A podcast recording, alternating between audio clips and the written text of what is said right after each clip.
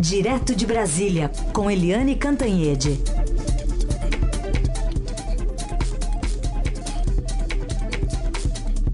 Eliane, bom dia. Bom dia, Raíssen, Carolina, ouvintes.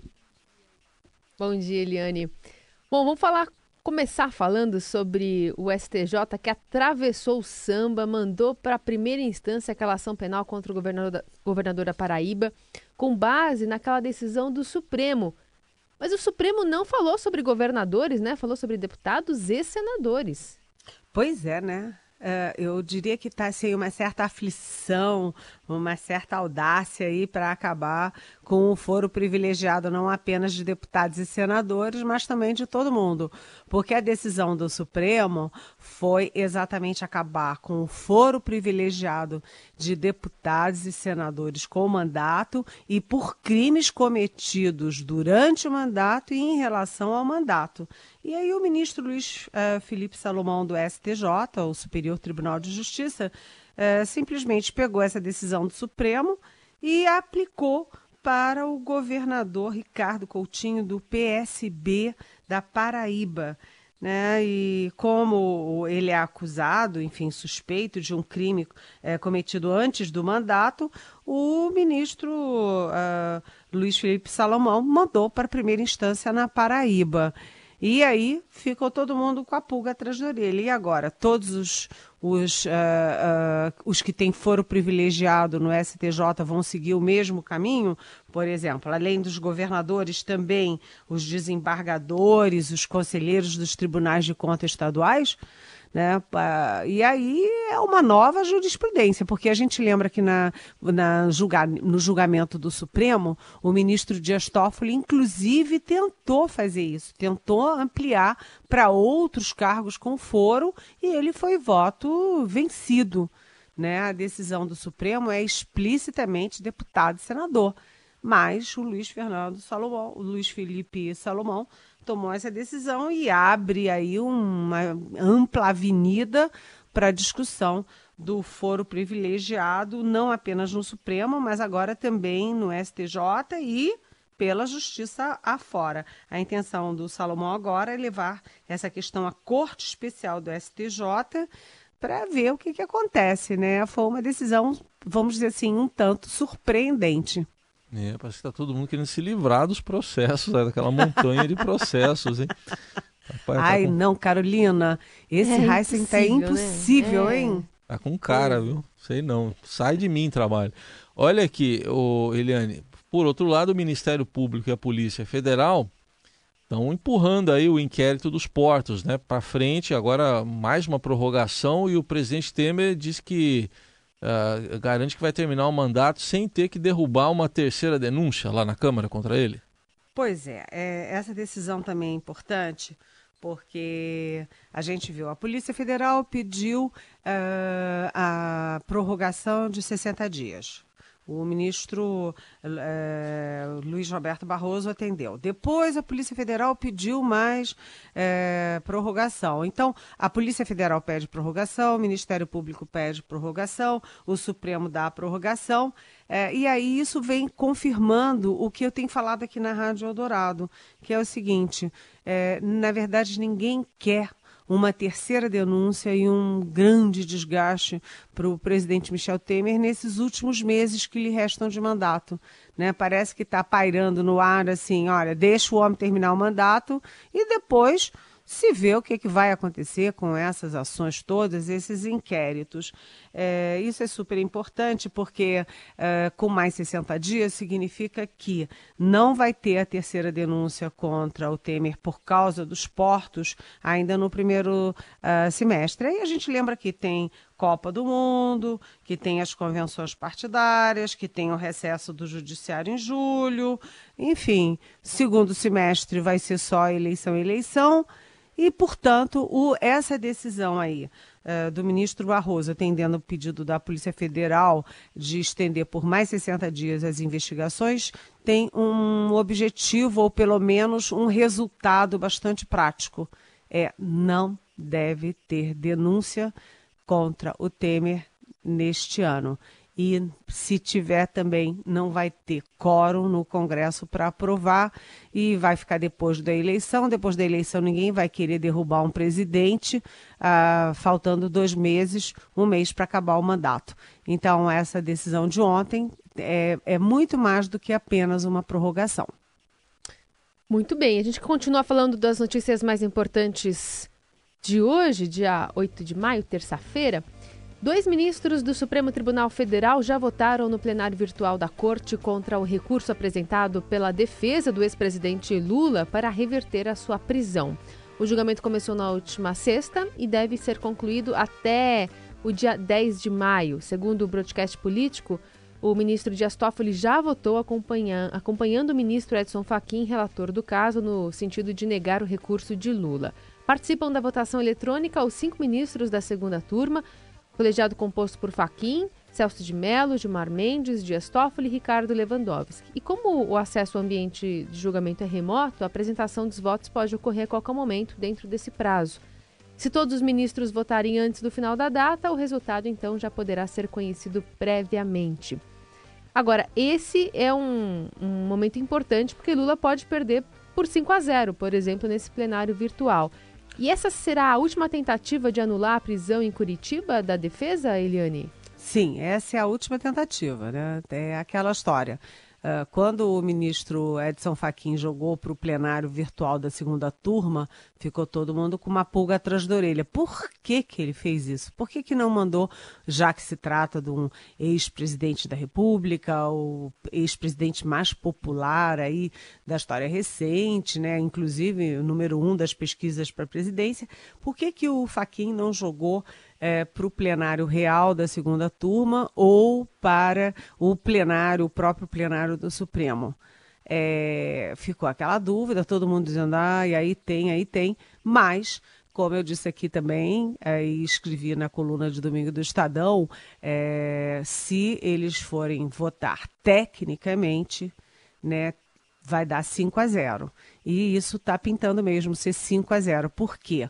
Porque a defesa do ex-presidente Lula questiona, né, que é anular a determinação do TRF-4 é, de pedir a prisão, de autorizar a prisão do, de Lula para o juiz Sérgio Moro dizendo que o TRF4 tomou essa decisão, essa, deu essa autorização antes do julgamento final dos embargos dos embargos. Só que é, a, a, defesa entrou com esse recurso e uh, agora os embargos, os embargos já foram decididos, já foram julgados. Portanto, perdeu o motivo do agravo é, da defesa do ex-presidente Lula. Já tem o Faquin, tem o Toffoli, o, todos, os, há todos os indícios de que o Gilmar Mendes também vai negar provimento, vai dizer não à defesa do Lula. E aí ficam o Ricardo Lewandowski e o Celso de Mello.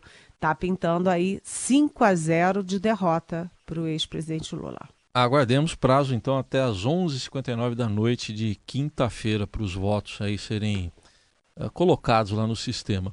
Informação de hoje cedinho também, a operação Deja Vida, flagrada hoje de manhã, resultou agora, até agora na prisão de três executivos, ex-executivos da Petrobras e três operadores financeiros, um deles ligado ao MDB.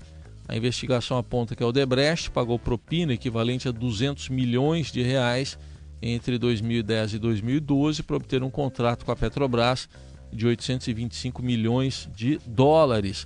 A propina foi paga a funcionários da Petrobras e a investigação diz ter provas de repasses de cerca de 25 milhões, nomes ainda não revelados, e também paga agentes que supostamente representavam políticos vinculados ao então PMDB, ó, hoje é MDB, e que teriam recebido outros 31 milhões de dólares por meio de contas mantidas por operadores financeiros no exterior e eles se encarregavam de disponibilizar o valor equivalente em moeda nacional, em espécie, né, dinheiro vivo no Brasil, ao encarregado pelo recebimento e distribuição do dinheiro aos agentes políticos. É a fase 51 da Lava Jato. Chegou, Eliane. Pois é, né? Você ontem estava falando aqui na, na 51 Pois é, 51 chegou, chegou rapidinho, né? Vai ver, você tinha uma informação privilegiada Eu tentei ontem. já cutucar ele, ver se ele falava, Não que tinha alguma nada. coisa, ele falou que não sabia de nada. Que não Não de sabia de nada. nada, É. mas agora a gente fica com a pulga atrás da orelha, Não é? né? Sim. Agora, essa operação que chama Deja Vu, é, é déjà vu mesmo, porque é, é- mexe em quê? Mexe em é, Petrobras, Odebrecht e partidos políticos. A gente já ouviu essa história, hein? Então é aquela velha história, a pró- pobre Petrobras sendo dilapidada pela Odebrecht, que repassava a agentes públicos, e agora nesse caso do MDB. Então você vê que ah, era, uma, era um esquema de uma amplitude imensa, de uma audácia imensa, e mas a Lava Jato está indo para cima e a gente teve uma boa notícia hoje que, apesar de tudo isso, o- a nova gestão da Pe- Petrobras está conseguindo tirar a companhia do buraco e aí a companhia teve um lucro de mais de 50%, o que é evidentemente uma boa notícia não só para a Petrobras, mas para nós brasileiros, porque a Petrobras é nossa, né? É isso. Aliás, eu queria também falar aqui rapidinho sobre uma informação de prestação de serviço, que os eleitores podem transferir, atualizar ou emitir o título eleitoral até esta quarta-feira para participar das eleições de 2018. O primeiro turno ocorre daqui a cinco meses, né, no dia 7 de outubro, e se nenhum dos candidatos a presidente ou governador tiver mais da metade dos votos válidos, o segundo turno deve ocorrer no dia 28 de outubro. Então, o eleitor tem que procurar o seu cartório eleitoral, fazer a transferência, atualizar, enfim, fazer a própria emissão, né? Quem tiver o eleitor que completa 18 anos até dia 7 de outubro também precisa emitir o título eleitor- eleitoral agora até dia 9 de maio. Então, fica também esse, essa prestação de serviço para o ouvinte aqui da, da Rádio Eldorado. E lembrando que o, tem um título eleitoral via digital agora, né? O eleitor tem acesso a uma via digital do título eleitoral tem um aplicativo da Justiça Eleitoral bem bacana, até porque ele acaba substituindo um documento oficial com foto, né? RG, Precisa CNH, ficar levando a não foto, levar, o exatamente. RG. Tem também essa novidade aí. Aliás, é, tem até um aplicativo aqui, vamos dar aqui esse aplicativo, é o é, que permite você baixar para Android, I- a iOS também, é o aplicativo que você pode baixar e levar lá, mas desde que tenha feito a biometria, né? Porque a biometria não é obrigatória, a não ser para alguns poucos municípios, né? Mas tem alguns que fizeram campanhas e tal. Então, se você já fez a biometria, pode baixar esse aplicativo também, a via digital.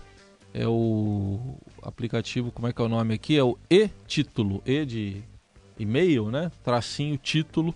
Dá para baixar, vai na loja lá do, sei lá, Play Store, por exemplo, baixa e se tiver feito a biometria, vai conseguir só levar pelo celular. É bem bacana. Bom, 9 horas e 20 minutos. Ah, agora tem perguntas para Eliane Cantanhede. Eliane, chega uma aqui do Paulo Robson de São Paulo. Diz que você é bem informada sobre o que ocorre no meio militar e queria sua avaliação sobre esse novo foro dos militares que pode estar atrasando sentenças a partir de manobras entre justiça comum e justiça militar em casos de crime- crimes contra civis. O que, que você pode dizer para o Paulo? Oi, Paulo, bom dia. É, esse é um grande temor da área militar, Exército, Marinha, Aeronáutica, desde que começaram essas operações de garantia da lei e da ordem, a tal da GLO, é, que é o uso de forças armadas em é, questões urbanas, né, contra a violência urbana. É que você tem ali o choque do soldado, o choque do sargento é, com bandidos na rua. E aí o sargento dá um tiro e, e aí, como é que fica isso? Havia um grande temor de que houvesse ali uma, um massacre psicológico, um massacre judicial e até é, é, político contra os militares em ação.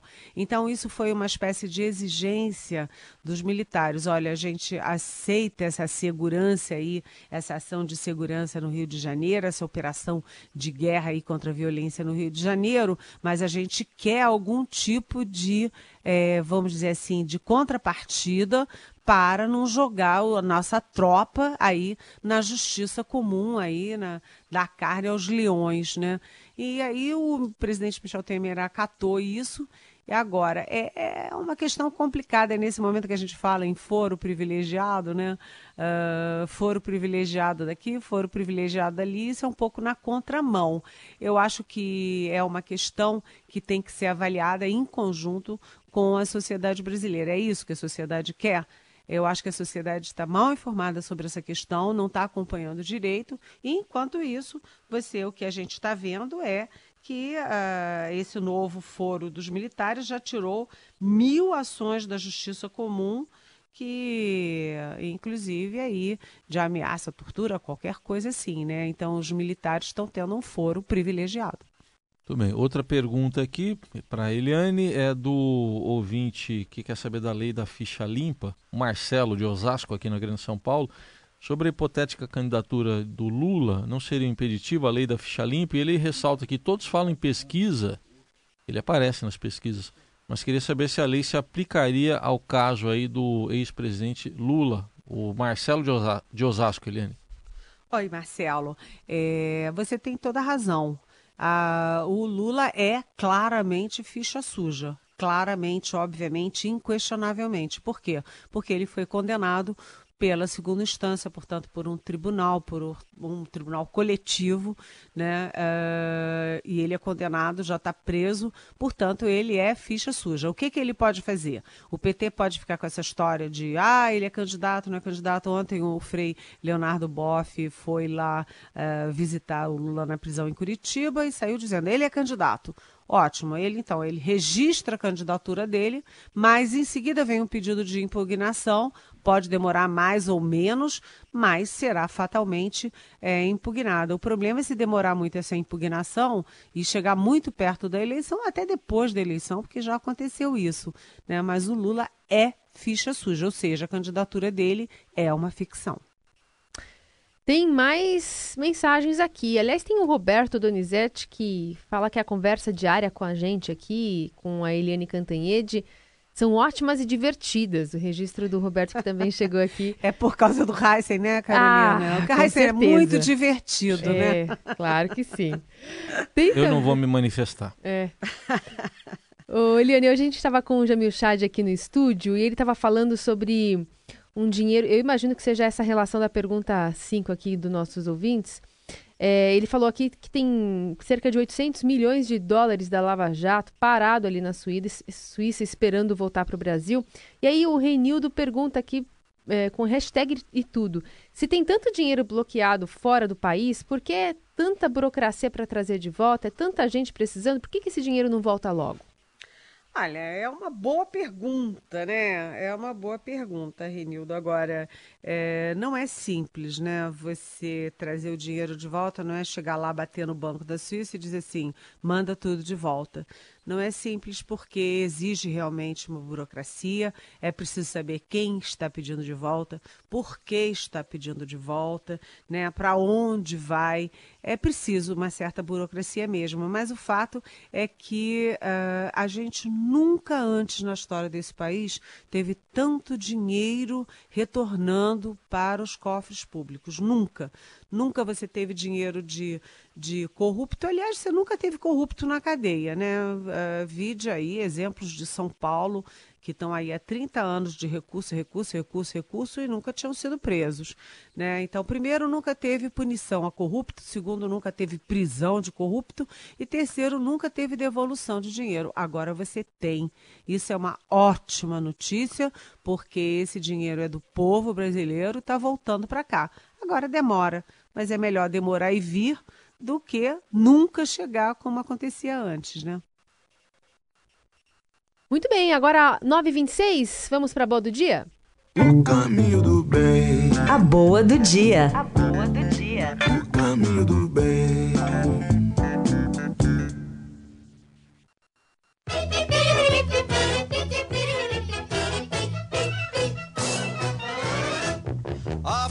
Bola lá e estender a patata. Sempre em equilíbrio, bro. Sempre em exercício, show.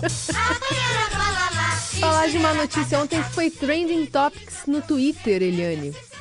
Gabinete de, é, essa aqui, olha, é, é, o Gabinete de Segurança Institucional decidiu afastar uma agente das funções após a funcionária não ajudar a primeira-dama, Marcela Temer, a socorrer o cachorro dela, mergulhou no Lago Paranoá durante um passeio lá no Palácio da Alvorada, em Brasília.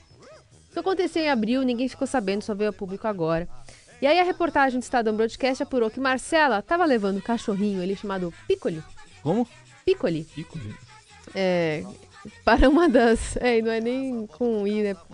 Falando, ou e, falando como se fosse italiano. Mas, enfim, é, para uma volta nas dependências da residência oficial, acompanhada do filho, Michelzinho, quando o cão mergulhou no lago que há dentro da propriedade. E aí, preocupada com a possibilidade do animal não retornar à margem, de se afogar, enfim, o Michelzinho vendo tudo aquilo, ela pediu ajuda para a funcionária, que falou: olha, não, e aí ela não teve dúvidas. A funcionária não quis ajudar. Não quis ajudar. E aí a primeira dama foi lá, pulou no lago, salvou o cachorro, o Piccoli, e virou trending topics nas redes sociais. Você sabe, Eliane, que o sensacionalista fez uma manchete que eu vou eu vou ler aqui. Ah. É assim, ó, cachorro de Marcela se jogou no lago por ter que conviver com Temer.